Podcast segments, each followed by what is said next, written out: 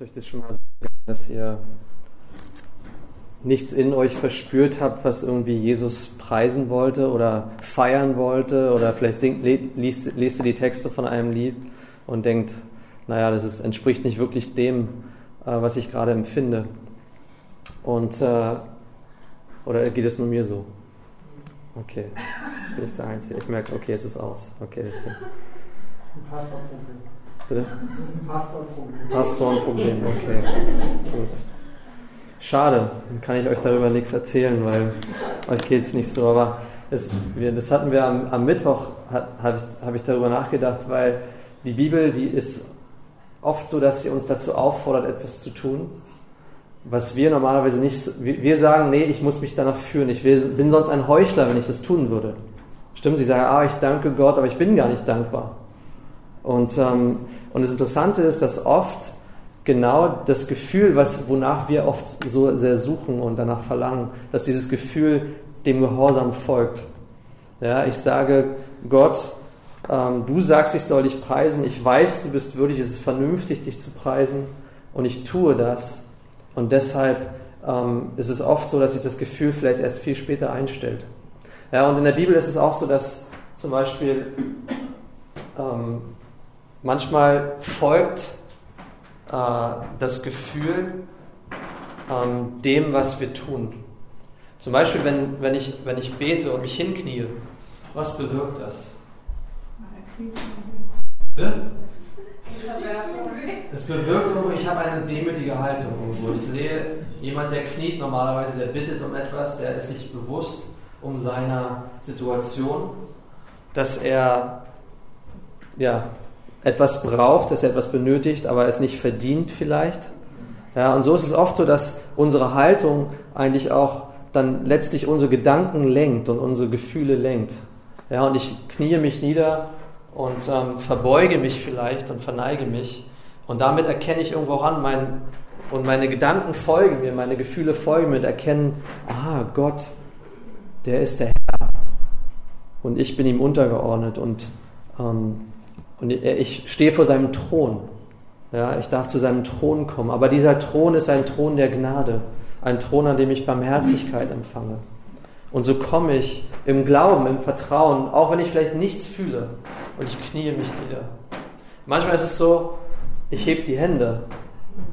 Ja, und vielleicht tue ich das auch in dem Gefühl, in dem Gedanken, naja, ich weiß eigentlich gar nicht, wozu ich das aber ich heb die Hände und irgendwo ist es so eine Art von Aufgabe. Ja, ich, ich, ich habe nichts, ich übergebe mich dir. Und meine Gedanken, meine Gefühle folgen dem, was ich tue, meiner Handlung. Ja, und deswegen ist es manchmal auch einfach ein Akt des Glaubens, dass wir sagen, Dank sei dir Herr. Ich preise dich, Herr. Ich preise dich, Herr. Und, äh, und mein Herz wird dem folgen und sagen, okay, ich preise ihn. Er ist würdig. Ja, ich empfange von ihm, denn er ist über mir. Ja, ich gebe alles auf, denn er ist der Herr. Äh, und er nimmt das von mir. Und für die, die in den letzten Wochen da waren, ihr erinnert euch vielleicht, dass wir gesprochen haben über welchen Propheten nochmal? Über den Propheten Jesaja. Ja, das können natürlich nur die wissen, die da waren. Ich erwarte das nicht von unseren Besuchern, dass ihr wisst, worüber wir gesprochen haben. Ähm, aber in Jesaja, da ging es um ein Thema, was besonders her hervortrat, und es war die Heiligkeit Gottes. Gott ist heilig. Und das war auch der Grund, warum wir uns dieses Buch auch genauer anschauen wollten, weil in diesen Büchern, zum Beispiel dritte, das dritte Buch Mose oder Jesaja, verbringen wir oft sehr wenig Zeit. Ja, die sind sehr lang, die Bücher, und, ähm, und trotzdem wenn wir uns diese Bücher nicht anschauen, haben wir eigentlich kein Empfinden für die Heiligkeit Gottes. Ja, vielleicht fehlt uns etwas an dem Verständnis, wie wichtig die Heiligkeit Gottes ist. Und Gottes Absicht war auch, dass er ein Volk sich heiligt. Ja, ein Volk, das abgesondert ist und lebt für ihn. Und das ist auch die Bedeutung von Heiligkeit. Manchmal denken wir, Heiligkeit bedeutet jemand, der super geistig ist. Das ist, was Heiligkeit ist. Ähm, sündlose Perfektion ist vielleicht auch ein anderes Wort, was wir assoziieren mit Heiligkeit. Jemand, der nie sündigt, jemand, der perfekt ist. Ähm, aber es bedeutet all das nicht. Es bedeutet auch nicht, dass ich geistlich jemandem überlegen bin. Ja, und, ähm, sondern es bedeutet, dass mein, mein Leben, mein Herz, meine Gedanken, mein Leib, dass das alles auf eine wahrhaftige Weise auch dem Herrn abgesondert ist. Ja, ich weiß, wofür ich lebe. Ich lebe für ihn. Ja, ich lebe nicht mehr für mich selbst. Ich lebe nicht ähm, für, ja, für die Dinge, die vielleicht für die jeder andere lebt, sondern ich lebe für den Herrn. Das ist das, was Heiligung bedeutet. Abgesondert zu sein.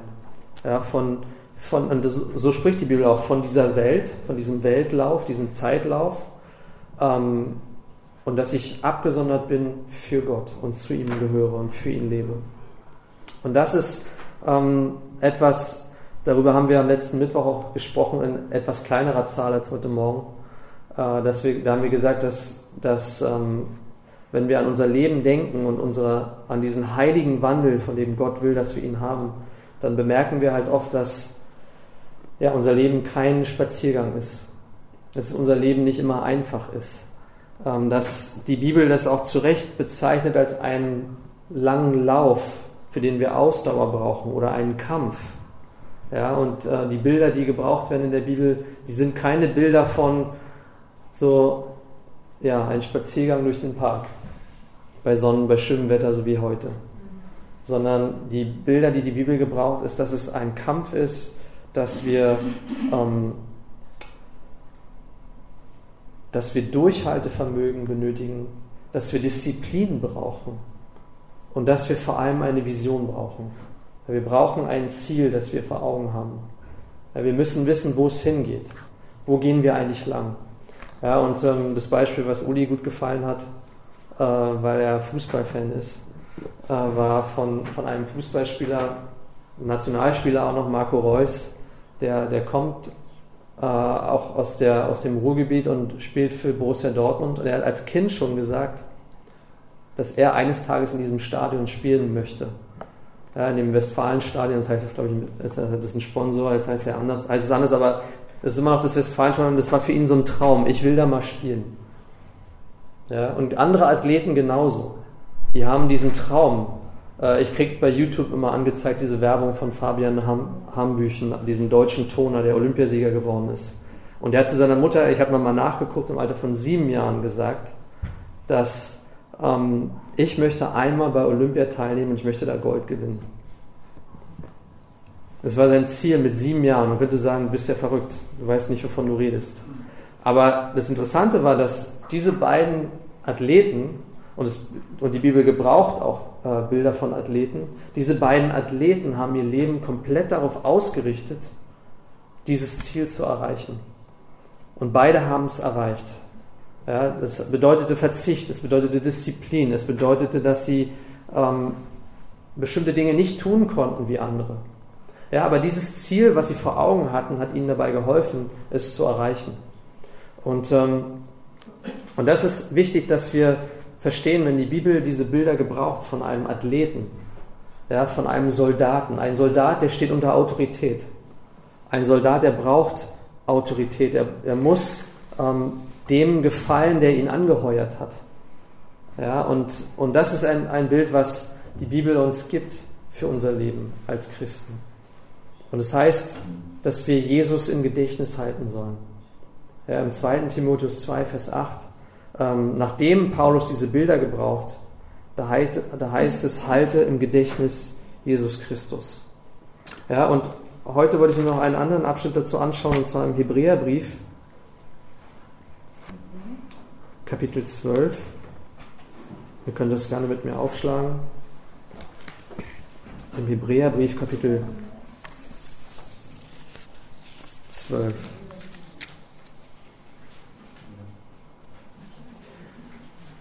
Ich hatte erst den, den wahnsinnigen Versuch unternehmen wollen, diese Botschaft irgendwie in Jesaja 4 hineinzubringen, aber das hat nicht so richtig äh, funktioniert. Das Einzige, was wir sehen in Jesaja 4, da sehen wir dieses Bild von, der, von dem Spross, ähm, von dieses Bild von, von Jesus, der, ja, der, der diesen messianischen Titel dort erhält. Ja, einem Spross, der uns ähm, von, von Jahwe. Ja, das heißt, aus diesem Volk, das zurückkehren wird nach Jerusalem, äh, das heilig sein wird, dass auch diese, ähm, dass, dass, dass Gott beschützen wird, dieses Volk. In diesem Volk, da ist einer. Und der ist ein Spross, er ist ein Abkömmling und er gehört äh, zu Gott. Er wird bezeichnet als die Wurzel von, von, äh, äh von er sitzt auf dem Thron Davids, er ist der Sohn, er ist der Same in der Einzahl, er ist der Nachkomme Abrahams und er ist derjenige, auf den sich diese, dieser Abschnitt dann fokussiert in Jesaja Kapitel 4. Und ich sage das deswegen, weil wenn, wenn die Bibel auch im Jesaja einen Ausblick gibt, dann gibt, gibt sie häufig diesen Ausblick auf den Messias. Ja, wenn, wenn, wenn wir an eine Wurzel denken, an einen Zweig, an einen Spross, dann ist es eigentlich ein relativ neutrales Wort. Dann denken wir normalerweise an irgendein Gewächs. Aber wenn die Bibel diese Worte gebraucht, genauso auch wie Zion, Jerusalem, der Thron Davids, da geht es um, äh, die haben ein gewisses theologisches Gewicht, weil es geht um den Messias. Es geht darum, dass er ähm, derjenige ist, der Ab ein, ein Nachfahre Davids ist, der verheißen worden ist. Es ist derjenige, der von Gott kommt. Es ist derjenige, der erhaben sein wird, derjenige, der regieren wird, derjenige, unter dessen Herrschaft Gerechtigkeit herrschen wird. Ja, und deswegen ist es, glaube ich, auch nicht falsch, dieses Kapitel zu assoziieren mit dem, worüber wir heute sprechen wollen, nämlich über diese, diese Schau, diese Sicht auf Jesus. Wir brauchen eine Vision von ihm. Und im Hebräerbrief heißt es dazu, nachdem der Schreiber dieses Briefes gesprochen hatte über die Glaubenshelden in Kapitel 11. Da heißt es in Kapitel 12, in Vers 1, deshalb lasst nun auch uns, da wir eine so große Wolke von Zeugen um uns, um uns haben, jede Bürde und die uns so leicht umstrickende Sünde ablegen und mit Ausdauer laufen den vor uns liegenden Wettlauf. Nochmal, ein Bild, was hier gegeben wird von einem Lauf. Gestern sind wir ähm, von unserer Firma aus hatten wir so einen, einen, Ausflug gehabt und da war auch ein Lauf, der stattgefunden hat parallel, wo Leute gelaufen sind. Und ähm, je länger der Lauf, desto weniger sprinten die. Denn die müssen sich ihre Kräfte einteilen. Und hier wird auch gesagt, dass, dass wir Dinge, die uns hindern, daran zu laufen, dass wir die ablegen sollen. Ja, auch auf die, ähm, auch in, in auch im Hinblick auf die, die schon vor uns gelaufen sind. Ja, es gibt, er gibt sowohl eine Schau von Zeugen, die uns sozusagen wie so ein, ich stelle mir das manchmal vor, wie so ein Stadion, wo man reinläuft nach einem Marathon, die Leute feuern einen an. Ja, die sind Leute, die dastehen und die sind Zeugen, die sagen, ja, dieser Lauf, den könnt ihr vollenden. Ja, dieser Lauf, der ist es wert, dass ihr ihn lauft. Ja, ihr schafft es bis zum Ende. Ja, und im Anblick dieser Zeugen heißt es, lasst uns alles ablegen, was uns daran hindert zu laufen. Jede Bürde und die uns so leicht umstrickende Sünde. Und die Frage ist, wie tun wir das? Auf welche Weise können wir diesen Lauf laufen? Und da heißt es, indem wir hinschauen auf Jesus, den Anfänger und Vollender des Glaubens, der um der vor ihm liegenden Freude willen die Schande nicht achtete und das Kreuz erduldete und sich gesetzt hat zu Rechten des Thrones Gottes. Denn betrachtet den, der so großen Widerspruch von den Sündern gegen sich erduldet hat, damit ihr nicht ermüdet und in euren Seelen ermattet. Das heißt, die Aufforderung in diesem Abschnitt, die lautet, dass wir, ähm, beziehungsweise hier ging es speziell um einen, einen Kontext, den ihr vielleicht oder den viele von euch kennen, ja, dass eine Versuchung bestand für diejenigen, die Jesus schon kannten, aufgrund der Verfolgung, die sie erwartete, zurückzukehren zum Judentum, zu dem Glauben, den sie bisher gehalten hatte. Denn was würde es bedeuten, zurückzukehren?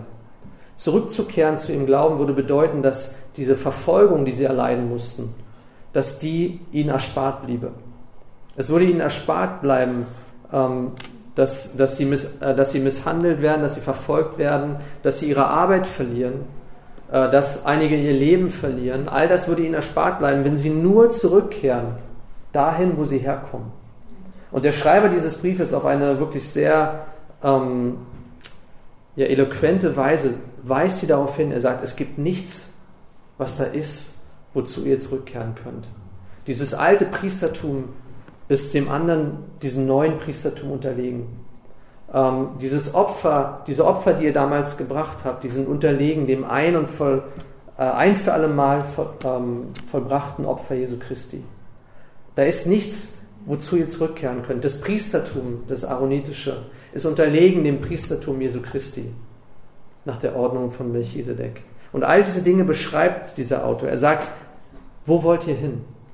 Es gibt keinen Weg zurück. Da ist nichts, was, äh, wo ihr zurückkehren könnt, sondern bleibt dort, wo ihr seid. Betrachtet den, der selbst so einen großen Widerspruch von Sündern gegen sich erduldet hat, damit ihr nicht ermüdet und in euren Seelen ermattet.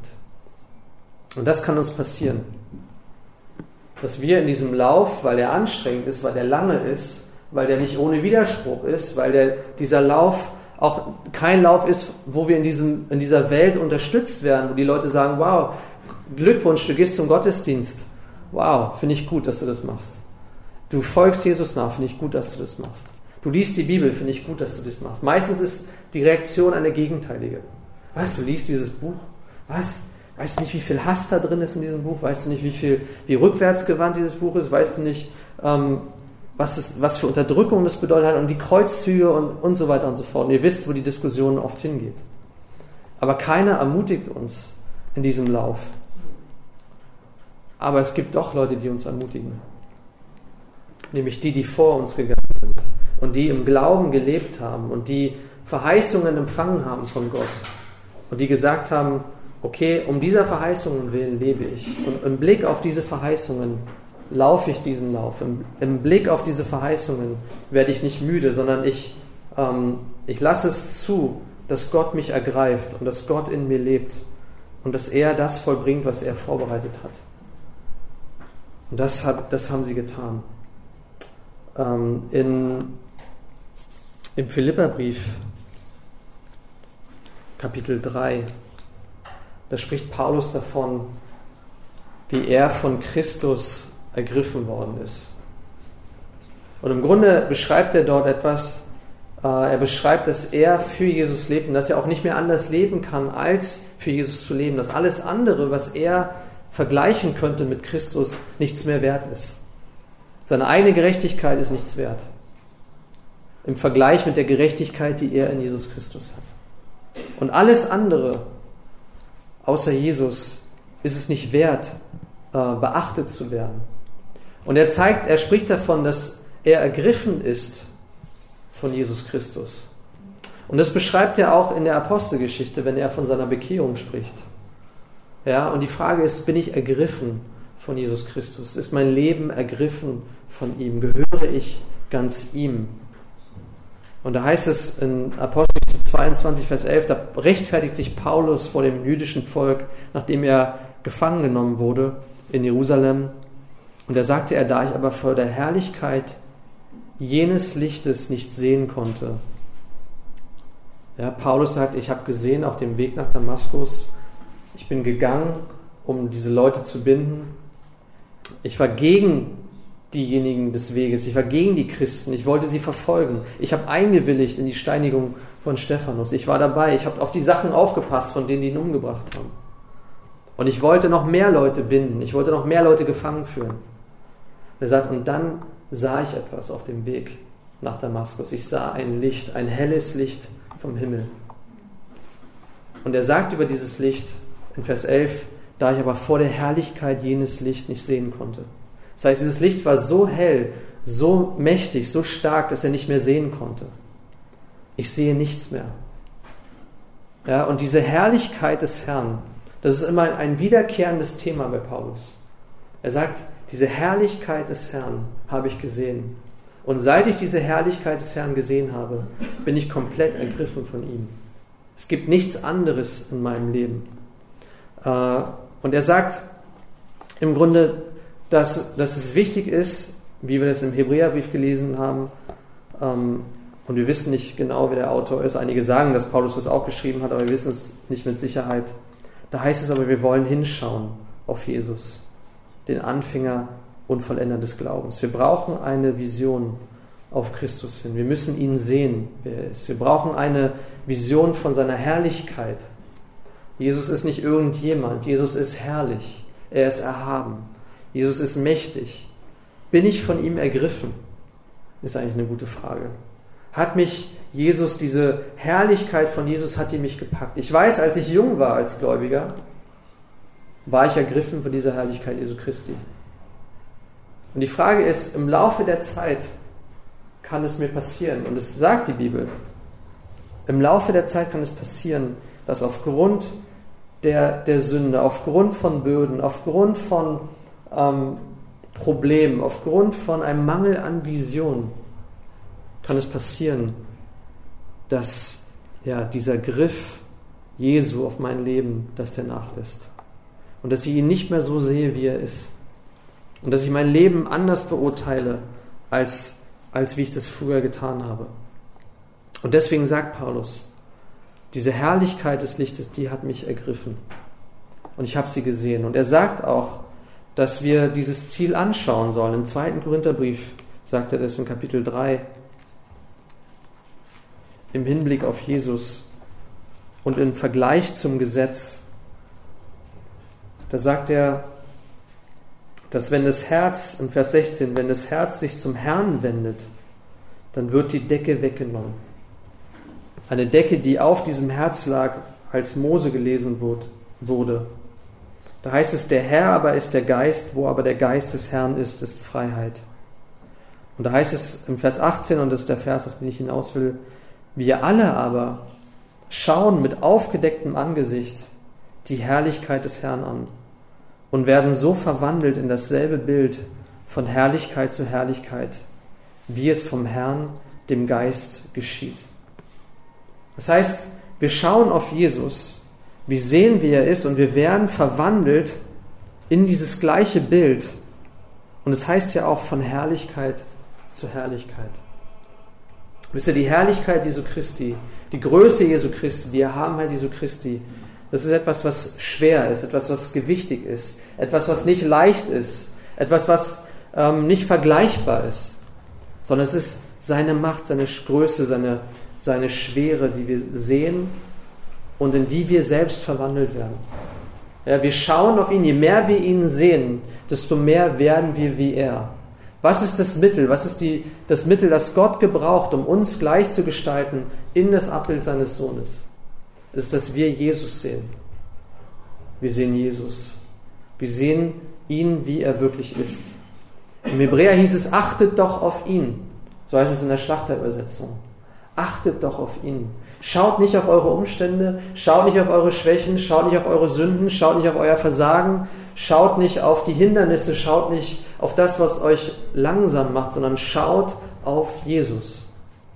Schaut auf ihn. Wir brauchen diesen Fokus, wir brauchen diese Vision. Ohne Christus, ohne diesen Fokus auf ihn, haben wir kein, äh, keine Vision für unser Leben, kein Ziel, nichts, worauf wir hinwirken, sondern wir leben vor uns hin. Ja, wir leben eigentlich ähm, und das ist auch etwas, wovor die Bibel uns immer wieder warnt, dass es keine Neutralität gibt. Es gibt keinen kein, ja, keinen neutralen Grund, auf dem wir leben können, sondern wir leben immer mit einem Ziel vor Augen. Wir leben immer auf etwas hin. Und wenn das Ziel nicht Jesus ist, dann sagt uns die Bibel, dass wir uns, dass, dass wir gleichgestaltet werden dieser Welt, diesen Zeitlauf, genauso wie alle anderen auch leben. Ja, und wenn wir diesen Fokus verlieren auf Christus, dann werden wir genau, dann werden wir uns nicht unterscheiden von irgendetwas. Und wir, sind, wir werden nicht heilig sein für Gott, abgesondert sein für ihn, für ihn leben und auf ihn hinschauen, ihm im Gedächtnis halten und dieses Ziel vor Augen haben. Paulus hatte dieses Ziel. Und er sagt auch zu Timotheus, dass dieses Ziel beinhaltet auch, dass ich ähm, das, was ich empfangen habe, anderen weitergebe. Ja, das Ziel ist nicht nur ein Ziel auf mich, auf mein eigenes Leben, sondern das Ziel ist, andere müssen hören von der Herrlichkeit Jesu Christi. Es gibt keinen anderen, er ist einzigartig. Niemand ist wie er. Niemand ist würdig wie er. Niemand ist vollkommen wie er. Niemand hat so ein Opfer jemals verbracht wie er. Niemand ist demütig wie er. Er sagt, er ist von Herzen demütig. Und wenn wir auf ihn schauen, was wird er wohl mit uns tun? Wird er uns stolz machen? Werden wir über, überlegen sein? Werden wir uns überlegen fühlen? Oder wird er uns nicht auch leiten in diese Demut, wo wir sehen, dass wir abhängig sind von ihm und alles, was wir haben, kommt von ihm. Und nur ihm gebührt die Ehre. Niemand anders verdient diesen Lobpreis. Niemand anders verdient, dass er geehrt wird. Alles, was wir haben, kommt von ihm. Alles. Da gibt es nichts, was nicht von ihm kommt. Wir können uns nicht erhöhen für irgendetwas, sondern wir können nur ihm die Ehre geben und können auf ihn schauen. Und ich habe darüber nachgedacht, über diese Athleten, die Opfer auf sich nehmen, um, um ein Ziel zu erreichen. Ja, die nehmen Opfer auf sich. Die sind, die sind diszipliniert. Die, die essen nicht irgendwas morgens, die essen was Besonderes. Ähm, die machen nicht irgendwas am Sonntagnachmittag, sondern die machen etwas Bestimmtes. Vielleicht äh, ruhen sie auch an dem Tag, aber mit dem Ziel, dass ihr Körper äh, wieder Höchstleistung bringen kann. Ja, sie tun etwas, sie, sie achten die ganze Zeit auf ihr Ziel. Ja, und sie wissen genau, dass kleine äh, Dinge sie auch daran hindern können, den Siegeskranz zu erlangen, den Preis zu bekommen. Und Paulus sagt es auch, ja, was für einen Preis bekommt denn dieser Athlet? Einen irdischen Preis, eine, äh, eine Goldmedaille. Okay, super. Und nichts gegen Goldmedaillen bei Olympia. Aber er sagt, es ist ein irdischer Preis, etwas, das vergeht. Wir, wir kennen sogar einige Athleten, die müssen ihre Preise wieder an Trophäen verkaufen, weil sie verschuldet sind. Ähm, und versteigern die dann bei eBay, um ihre Miete zu bezahlen. Ich weiß nicht, wie sie das machen, aber auf jeden Fall sagt Paulus, dass dieser Preis, ähm, den diese Athleten bekommen, dass dieser Preis ja, vergänglich ist. Aber er sagt, die Krone, die wir bekommen vom Herrn, die Belohnungen, die wir bekommen für den Gehorsam, das ist ewig. Etwas, das nicht vergehen wird. Etwas, das ähm, in Herrlichkeit, und wieder kommt dieses Wort, in Schwere, in Gewichtigkeit, allen anderen Dingen überlegen ist, die wir erreichen können in diesem Leben. Ja, in diesem Leben können wir viel erreichen. Wir können es zu Wohlstand bringen, wir können es zu Erfolgen bringen, wir können es zu Ansehen bringen. Aber all diese Dinge sind, sind zeitlich und vergänglich. Aber er sagt, dieses Ziel auf Christus hin, wenn wir für ihn leben, dann bekommen wir einen Siegeskranz, der unvergänglich ist und eine Herrlichkeit, die unvergänglich ist. Und dazu fordert er auf, er sagt im 1. Korintherbrief Kapitel 9 dazu, ich schlage das nur auf, 1. Korinther Kapitel 9.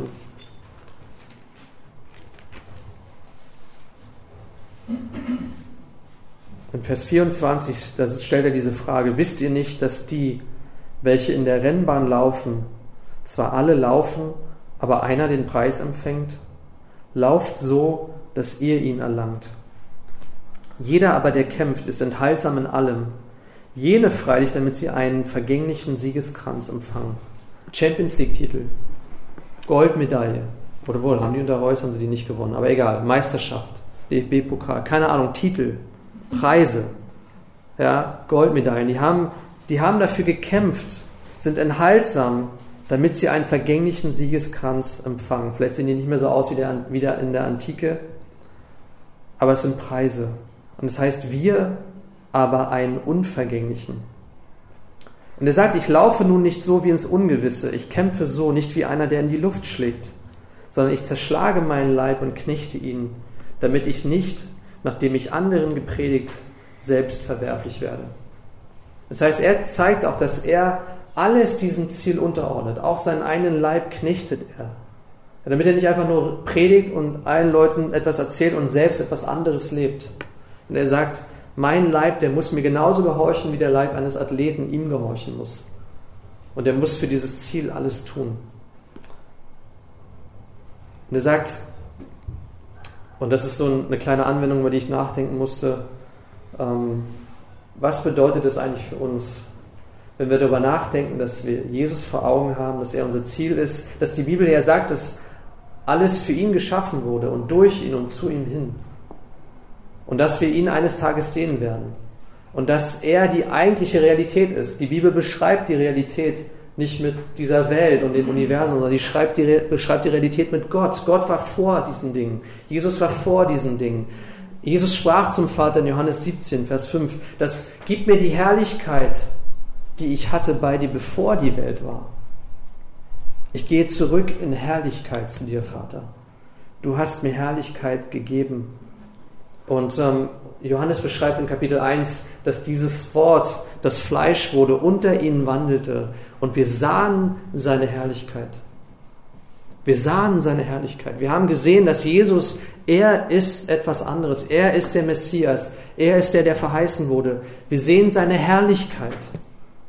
Und wir müssen diese Herrlichkeit Jesu Christi sehen. Wenn ich die Herrlichkeit Jesu Christi sehe, dann werde ich das bewahren, was heilig ist. Ich werde Dinge bewahren, die heilig sind. In unserer Gemeinschaft, was ist uns heilig? Wir haben darüber heute Morgen gesprochen. Die Einheit, die Liebe untereinander, die ist heilig. Und wenn ich diese Herrlichkeit Christi vor Augen habe, dann bewahre ich das, was heilig ist. Und ich bewahre auch das Ziel, das wir haben.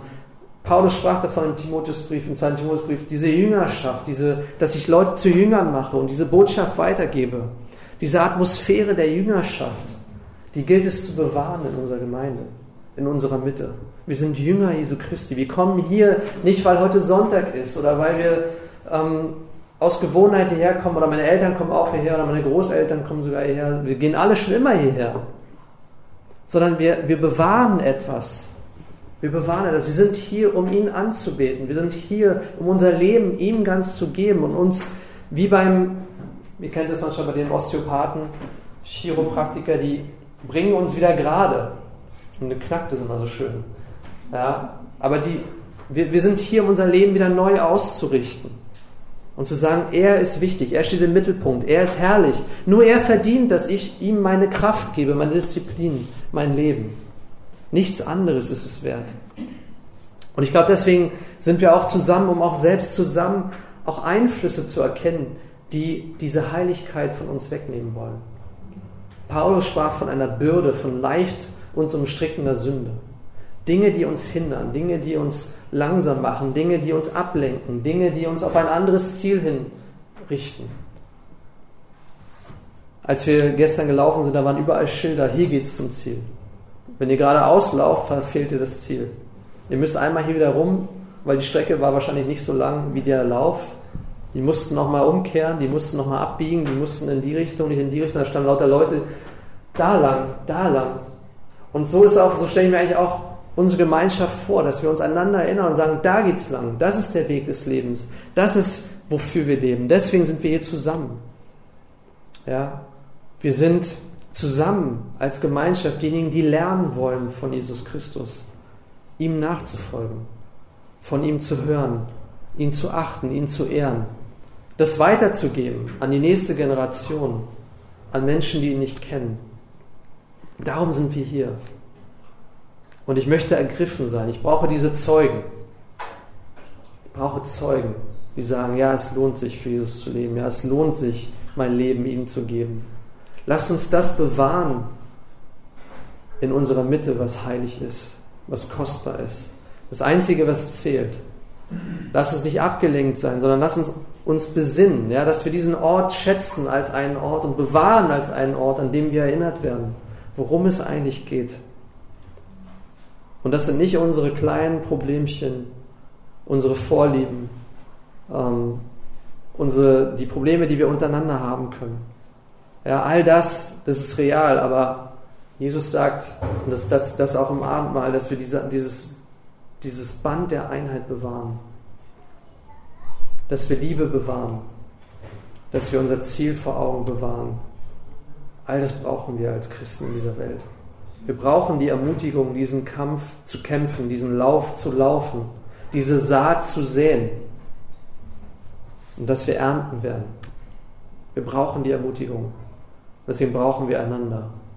Und wir brauchen das Wort. Dieses Wort das bringt uns immer wieder in die Ehrfurcht und in die Anbetung Gottes. Wenn ich lese, wie heilig Gott ist, im Jesaja zum Beispiel, dann bringt mich das automatisch in die Ehrfurcht Gottes, die sagt, ich will seinen Willen erkennen und ich möchte sein Leben, äh, seinen Willen kennen, ich möchte, dass sein Wille mich erfüllt. Denn Jesus hat gesagt, nicht mein Wille geschehe, sondern dein Wille geschehe. Und ich tue nicht meinen Willen, sondern ich tue den Willen des Vaters. So sehr war er erfüllt vom Vater. Und lasst uns so sehr erfüllt sein von Jesus Christus, dass wir nicht für uns selbst leben, dass wir nicht für unsere eigenen Ziele leben, nicht für Kronen und Dinge, die vergänglich sind, sondern lasst uns leben für Dinge, die unvergänglich sind und lasst uns ermutigt sein, darin zu leben. Lasst uns eine Vision haben. Warum gibt es überhaupt die Gemeinde? Warum gibt es uns überhaupt? Warum gibt es Gemeinden überall auf der Welt? Ich weiß, Sophie weiß das. Sophie weiß das, warum es gibt. Für die Anbetung Gottes. Das ist eines der wichtigsten, damit Gott gepriesen wird, damit ihm die Ehre gegeben wird. Für, für Jüngerschaft, damit wir zu Jüngern werden, damit wir wachsen, geistlich wachsen und zunehmen. Und damit andere Menschen, die Jesus heute nicht kennen, ihn kennenlernen. Dass er etwas ist, in uns, was, weil wir ergriffen sind von ihm und seiner Liebe, das so anziehend ist, dass anderen Menschen einen Geschmack gibt dafür, was es bedeutet, zu Jesus zu gehören. Damals in der Apostelgeschichte, da hat man die Leute erkannt. Ah, das sind die Christen. In Antiochia haben sie sie zuerst Christen genannt, in Syrien. Ah, das sind Christen. Ah, das sind die des Weges. Ah, okay, die sind aufgefallen. Die waren anders. Die hatten eine Botschaft. Und man, und man konnte, man musste sich positionieren. Und auch das ist ein Ziel, warum wir existieren als Gemeinde. Damit Menschen diese Botschaft hören. Und deswegen, liebe Geschwister, lasst uns einfach diese Verse ernst nehmen und auf Jesus schauen, auf das Ziel hinschauen. Und lasst uns verändert werden durch ihn, durch seine Herrlichkeit. Dass wir unter seiner Autorität leben. Dass wir ähm, Dinge ablegen, die uns behindern, dass wir erkennen, welche Einflüsse auch hineinkommen in unsere Gemeinde, ja, in unsere Zeit. Und das ist oft, das damit würde ich abschließen, ich habe es eigentlich schon oft angekündigt, dass ich abschließe, aber wisst ihr, manchmal die Aufgabe der Gemeinde ist, dass sie Einfluss nimmt auf die Gesellschaft. Die Gemeinde soll einen Einfluss haben auf unsere Zeit. Ja, etwas, was uns bewahrt auch. Etwas, was eine Bewahrung vor ähm, vor Dingen, die nicht gut sind in Gottes Augen. Und stattdessen ist die Gefahr aber immer, dass genau das Gegenteil passiert. Nicht die Gemeinde ist ein Einfluss auf diese Zeit, sondern diese Zeit ist ein Einfluss auf die Gemeinde. Und es verwässert immer mehr und die Unterscheidung, man kann es nicht mehr genau unterscheiden. Was ist eigentlich der Unterschied zwischen Christen und denen, die nicht an Jesus glauben? Und dafür müssen wir uns bewahren. Dafür brauchen wir Gemeinschaft, dafür brauchen wir sein Wort, dafür brauchen wir einander dass nicht das, was von außen kommt, uns prägt, sondern dass wir das prägen, was außen ist.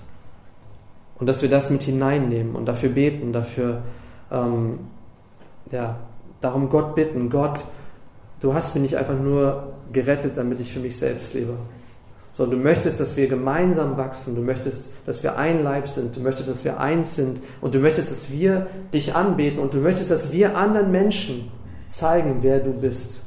Auf authentische Weise, dass die sehen, du bist der Herr.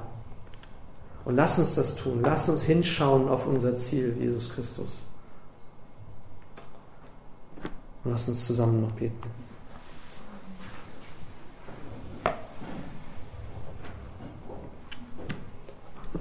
Ja, unser Herr Jesus, wir danken dir, dass du der Herr bist und dass du erhoben bist, hoch erhoben, über jede Macht, Herr. Du stehst über allem. Du bist der Herr. Nur dir gebührt die Ehre. Nur deinetwegen sind wir hier. Herr, nur deinetwegen versammeln wir uns. Denn du bist derjenige, der uns befreit hat. Du bist derjenige, der uns errettet hat. Du bist derjenige, der uns Hoffnung geschenkt hat. Du bist derjenige, der uns erlöst hat von unseren Sünden. Und du berufst uns, Herr, in ein Leben der Jüngerschaft hinein. Du möchtest, dass wir dir nachfolgen, Herr. Du möchtest, dass wir auf dich schauen. Du möchtest, dass wir alles andere dir unterordnen und für dich leben.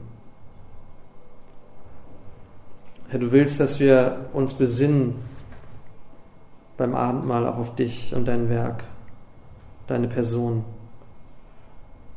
Und das wollen wir tun, Herr. Wir wollen uns auf dich besinnen. Hilf du uns, Herr, dass wir diesen Ort, diese Gemeinschaft, diese Versammlung heilig halten. Und dass sie dich ehrt, Herr, dass unsere Gemeinschaft dich ehrt, dass du verherrlicht wirst in unserer Mitte, dass dein Name hier gepriesen wird und angebetet wird. Wir bitten dich, dass du Freude und Wohlgefallen hast an uns. Wir bitten, dass du uns hilfst, Dinge zu erkennen, die uns in eine andere Richtung lenken wollen, die uns abwenden wollen von unserem Ziel. Herr, hilf dir uns, eine klare Vision zu haben, Herr, von deiner Herrlichkeit. Dass wir genauso ergriffen sind wie die Apostel damals, die wussten, du bist anders, niemand ist wie du. Es gibt kein höheres Ziel als dir zu gefallen, dir nachzufolgen, mit dir zu gehen, dein, ja, unser Leben nach deinen Aspekten zu gestalten, nach deinem Willen, nach dem, was du möchtest, Herr. Und hilf dir uns, dich zu preisen von ganzem Herzen, auch im Glauben, wenn wir uns nicht danach fühlen, dir die Ehre zu geben, dich zu loben, Herr. Denn dir gebührt unsere Ehre, dir gebührt die Anbetung in der Gemeinde. Danke, Herr. Wir bitten dich auch für die kommende Woche, die vor uns liegt, Herr. Wir bitten dich, dass du uns als Gemeinde auch hilfst, uns auszurichten auf diese Vision, dass wir dich anbeten, Herr, dass wir wachsen in der Nachfolge, dass wir anderen Menschen diese Botschaft nahebringen. Herr, hilf uns, hilf uns, das zu bewahren. Hilf uns, es nicht als selbstverständlich, als normal zu erachten. Herr, wir wollen in Heiligkeit leben vor dir, abgesondert ganz für dich, für deine Zwecke. Wir brauchen deine Herrlichkeit. Wir wollen sie sehen, wollen sehen, wie du bist, Herr. Dass kein höherer Name ist, kein anderer Name. Dass es keinen Namen gibt, durch den wir errettet werden müssten, als deinen Namen. Danke, Herr Jesus. Ich bitte auch für diejenigen, die vielleicht hier sind und dich nicht kennen, Herr, dass du zu ihnen sprichst, Herr, dass du ihnen zeigst, dass sie sich dir anvertrauen dürfen im Glauben, dass du durch Jesus Christus alles vollbracht hast, Herr, am Kreuz. Und dass dieses Werk vollkommen ist. Und dass am Kreuz, Herr, du alles vollbracht hast, damit wir Sünder befreit werden können und geheiligt werden können und zu dir kommen können. Dass wir es nicht verdient haben, sondern dass du uns würdig machst, Herr, durch dein Opfer. Ich bitte dich auch, dass du zu Menschen sprichst, Herr, dass diese Botschaft sie anspricht, sie bewegt, Herr, dass sie ihre eigene Schuld sehen, ihre eigene Unzulänglichkeit, ihre eigene Abhängigkeit, ihre eigene Verlorenheit und dass sie zu dir kommen als dem Retter. Danke, Jesus, wir preisen dich erbitten deinen Segen, Herr, erbitten deine Bewahrung für unsere Gedanken, für unsere Herzen. Lass du uns nicht erkalten, Herr. Lass uns nicht umkehren. Lass du uns vorangehen mit dir. Darum bitten wir dich, Herr. In Jesu Namen. Amen.